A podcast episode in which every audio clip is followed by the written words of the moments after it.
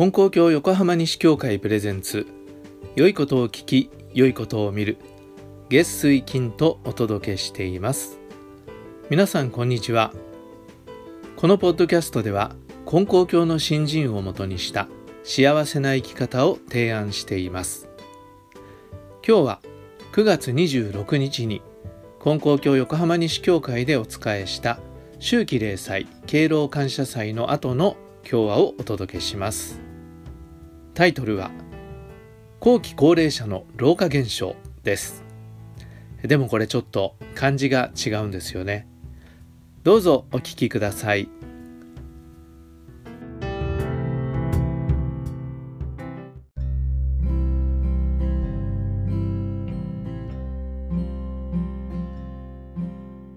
えー、それでは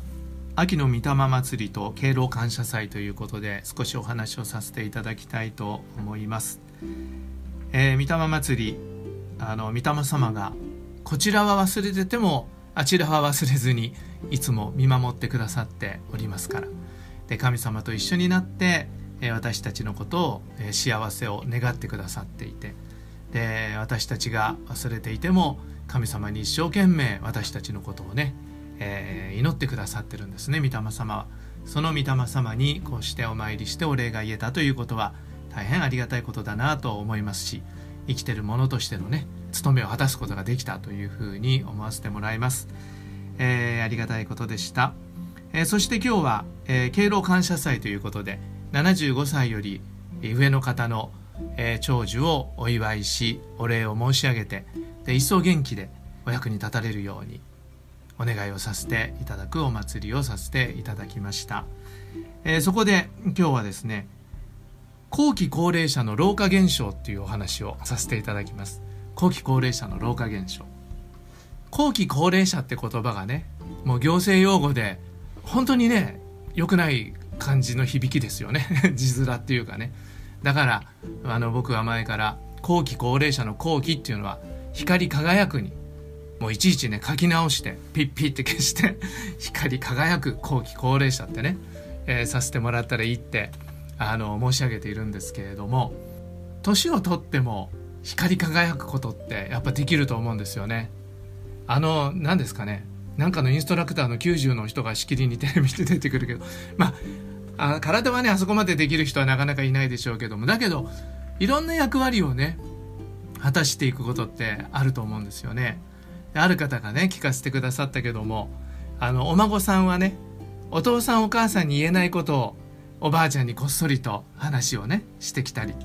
えー、お父さんお母さんには言えないんだけどおじいちゃんおばあちゃんにはこう相談してきたりっていうようなねことがあるんですなんてお話を聞かせてもらうとああそうだよなって思うんですよね。やっぱりね親と違ってあの心が許せたりあの親とは違う知恵を持ってるとかねいうようなことがあって、えー、頼りにされることっていうのはあると思うんですね。これはもう本当におじいちゃんおばあちゃんならではのことだと思うんです。で僕なんかもこう新人させていただくって言ってやっぱり親の新人を見てっていうよりも祖父や祖母の新人を見てとか聞いてとかっていうことでああ新人っていうのは素晴らしいんだなっていうふうにね思わせてもらったっていうようなことがあります。だからやっぱりねあのそれぞれにお役目とかそれぞれの働きとかっていうことがあるんですよね。だからあのもう一般にはねだんだん年を取るとできないことが多いとか年を取ってしまって体も動かないしとかいろいろとねこうマイナスのことを感じる方も多いと思うんだけどでもそうではなくて力を発揮していく光り輝く後期高齢っていうことがねえできると思うんですねそのおかげをいただいていきたいと思うんです。でまあ後期高齢者の老化現象の話なんですけどご本部の月例祭のねお話がインターネットで見られるようになってるんですね。それでご本部の月例祭のこう日程表をあの金光新聞かなんかで見た時に、えー、学院の時の恩師のお名前が今日は講師であったもんですからそれをねあそれじゃあ聞かせてもらわなきゃと思って楽しみにしておりまして。でインターネットにこうアップされたのを早速聞かせていただいたんですね。でそのお話を少し紹介したいと思うんですね。この先生はあの高橋幸次郎先生という先生で僕の学院の時の先生だったんですね。お話の中でおっしゃってましたけど81歳になられたということなんです。それが6年前に口腔がんと前立腺がんをなさったっていうんですね。それであの6年経ってそれでも転移も再発もなくおかげをいただいております。というふうにおっしゃってました。で口腔がん、まあ、母は手術じゃなくてあの薬でね治療する方にしましたけどこの先生は口の中をこう切り取っておられるんですね。だからそのお話もその本当にねゆっくりと一言一言こう大切に、え、お話をなさるんですけれどもそうやっておかげをいただいておられるということはねありがたいことだなと思ったんです。でその元気になさってるんですけれどもその先生がやっぱり老化現象がありますとおっしゃるんですね。でまあ先生は特に足が痛いということがあるとおっしゃってたんだけどその老化現象があると。でその老化現象を普通はオイルに化ける現象と書くけども私は老は朗らかかは華やぐで元は元気小は笑うというふうにいただいておりますと朗らかに華やいで元気で笑うっていうそういうふうにいただいてその老化現象のある中でも我が心の新人をなさっているというんですね。で我が心っていうのは天地書きつけにあるおかげは我が心にありの我が心ですよね。平和の和に、えー、画商の画金河新年の画というふうに書いて教祖様は和らぎ喜ぶ心におかげがあるんだと。ね。その他のね普段のこうイライラしたり不足を言ったりっていうような心にはおかげがなくて和らぎ喜ぶ心におかげがあるだからいろんな心は湧いてくるんだけどその和らぎ喜ぶ我が心に変えていくような新人をあのさせてもらうというのがまあ先生のねご新人のこうテーマなわけですよね。でそれで老化現象っていうと不足のもとになりがちなんだけれども今言ったような字に置き換えて心を切り替えてあの我が心の新人をしているということだったんですね。で老化現象今言った方のですよ先生が言う方の老化現象な生き方っていうのはやっぱり魅力的だと思うんですよね。そういう前向きに生きていて朗らかでねっていうそういう方たちは、えー、やっぱり魅力的だと思うんですね。でもね僕ら朗らかな人っていうのはもう性格が朗らかで生まれながらに朗らかでって思ってしまうんだけどでもそれを言っちゃったらもうなんかねあの身も蓋もないんだけどそうじゃなくて新人していくことで朗らかさが身につく前向きさが身につくということができると思うんですね。でこの老化現象っていうのは体にもいいんですね。あの笑うと免疫力が上がるって聞いたことあります？ね言いますよねそういうふうにね。で僕テレビで見て忘れられないんですけどえー、公園でね人が集まってあの外国の話でしたけど人が集まってみんなでね「わっはっはわっはっは」って言ってるんですよ。で何やってるんですかって聞かれたら「これはラフターヨガって言うんですよ」っていうのね。ラフターっていうのは笑いってことですよね。だから笑いヨガっ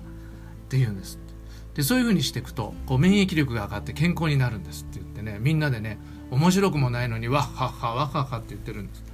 で面白くなくて「ワッハッハ」って言ってて意味があるんですかって聞かれたら面白くなくて笑ってても面白くて笑っててもそんな違いは脳には分からないからいいんですって 言ってみんな面白くないのにわっはっはって言ってる。でまあいいんだっていいらしいんですよ。いいんでしょうねきっとね。でああそうなんだなと思って見てたんだけど。まあできればあの心から笑える方がいいですよね。やっぱね喜びがあって笑える。でそういうのはあの信じをさせてもらうことでできていくんだと思うんですねだからさっき言った老化現象ってね先生の言われる老化現象は本当に我が心の生活をしていくことで実現していくという実践できるというねそういう心の在り方なんだと思うんですね。でこれはあの若い人たちもあのどうぞ取り入れていったらいいと思うんですね。若い人も同じだと思うんです。そういう我が心の生活をさせていただきたいなと思うんですね。であのこの先生のまあ、実践例がねいくつかこうお話になってたんですが一つ紹介しますと高橋先生はあのウォーキングをされるそうなんですね。1時間2時間歩かれるそうなんです。で、まあ、歩くのにもいろいろテーマがあってご霊地に住んでらっしゃるので教祖様のね自責を巡るようなコースがいくつかあるらしくてそれなさってた。で若い時によくお年寄りが転んだ時に手よりも先に顔が落ちたっていう話を聞いたことがある。だけどそんなことがあるものだろうかって思ってたらこの間転ばれて手が出なかったんですって おっしゃるんです。顔から落ちてしまった。右目がパンダのようになってしまったっておっしゃるんですよね。でその時にねああどうしてってねどうしてこんなことにっていう気持ちがねもう湧いてしまうと。だけど我が心の新人をさせていただいているとどうしてって思った次に心のスイッチの切り替えができるっておっしゃるんですね。それで先生はその時にああ神様が抱き留めてくださったから頭を打って意識を失うようなことにならないで済んだんだなって思わせてもらいましたっていうことをねおっしゃってたんですね。本当にそうなんだと思うんです。でそれはあのやっぱり日々の稽古がねないとできないことなのかなと思うんですねこのスイッチ切り替えの稽古。だ稽古っていうと大変なことのようだけどそれはマイナスの感情があのプラスになるわけだから稽古をしてても自分が得することなんですよね。でそれが身についているとでそんな怪我をした時にでもあ神様が受け止めてくださって大変なことにならないで済んだんだなって言ってそこに神様のおかげを感じることができるというそういうことなんですね。ああやっぱり先生は偉いなと思って聞かせていただいておりました。このね心のチャンネルを切り替えるスイッチを切り替えるっていうことをね僕らももっと意識してた方がいいと思うんですね。だから老化現象が年老いた方の老化現象にならないで朗らかで華やいでっていうような気持ちにこなれるような切り替えができたらいいなと思うんです。それで、えー、この先生がもう昔からよくお話しくださってたんですけど短い祈りの言葉をね作ってあのそれを実践なさるんですね。でこの時にもいくつかあったんで紹介しますけれどもこの先生はね脊柱管狭窄症で足が痛くって歩けなかったとおっしゃるんですね。それでご自分でも体操とか健康法とかねなさるんですね。でなさるんだけども、え、それでもう一方ではその祈りのねあの実践で歩きながら祈るということをなさるっていうんです。で歩く時は痛いわけですよね。大変なわけですよね。そういう時にね右足左足金光様って言いながらこう右足左足金光様って言いながらあの歩かれるということなんですね。でこれでも「金光様」っていう言葉の中にはね「ありがとうございます」も「お願いします」もこう入ってくるんだろうと思うんだけど右足左足だからいつも歩く時に神様が一緒に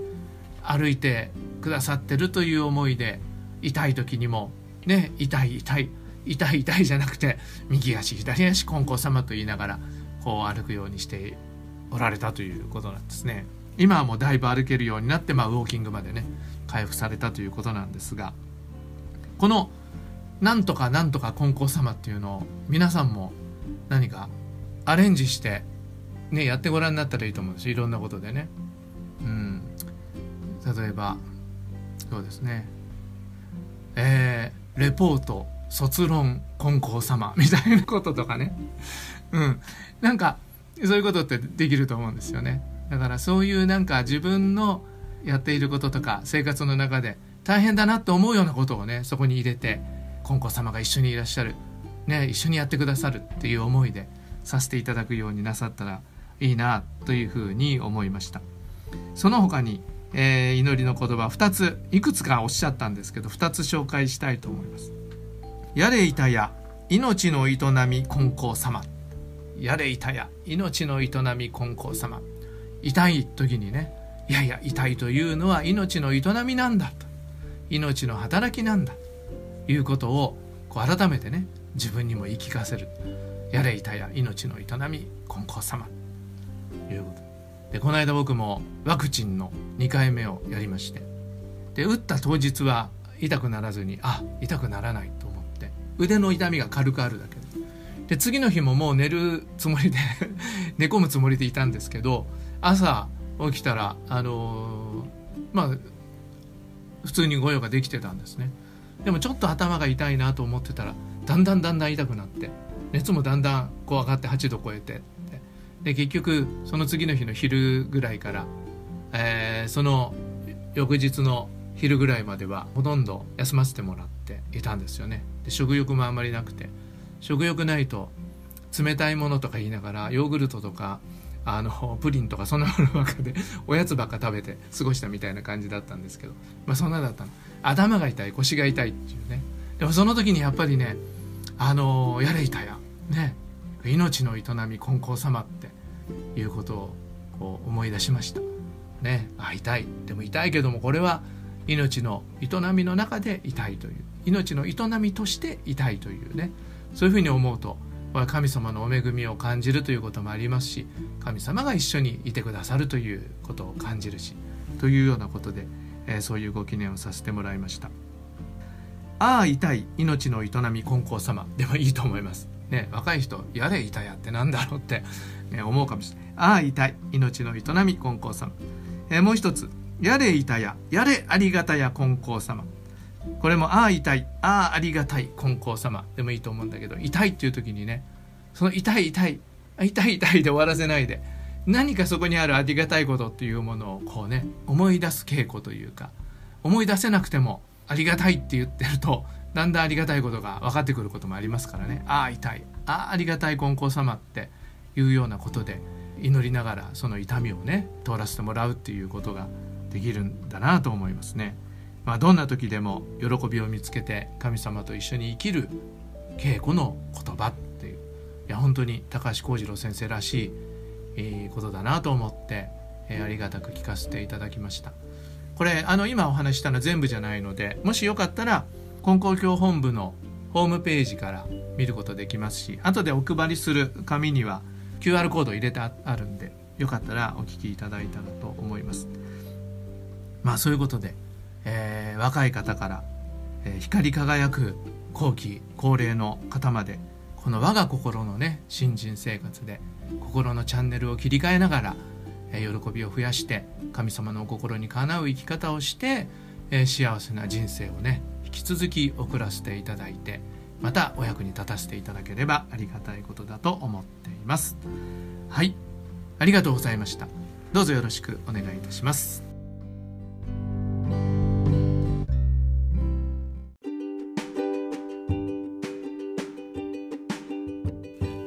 最後までお聞きくださりありがとうございました、えー、ここで紹介した高橋幸次郎先生の今日は、えー、説明欄に YouTube の URL を貼っておきます、えー、そのままリンクにならないと思いますけど、えカットペーストで見ていただければありがたいと思います。もしくは金光教本部のホームページから見ていただくこともできます、えよろしかったらぜひご覧ください。それでは今日も神様と一緒に老化現象で良い一日を次回の配信もお聴きください。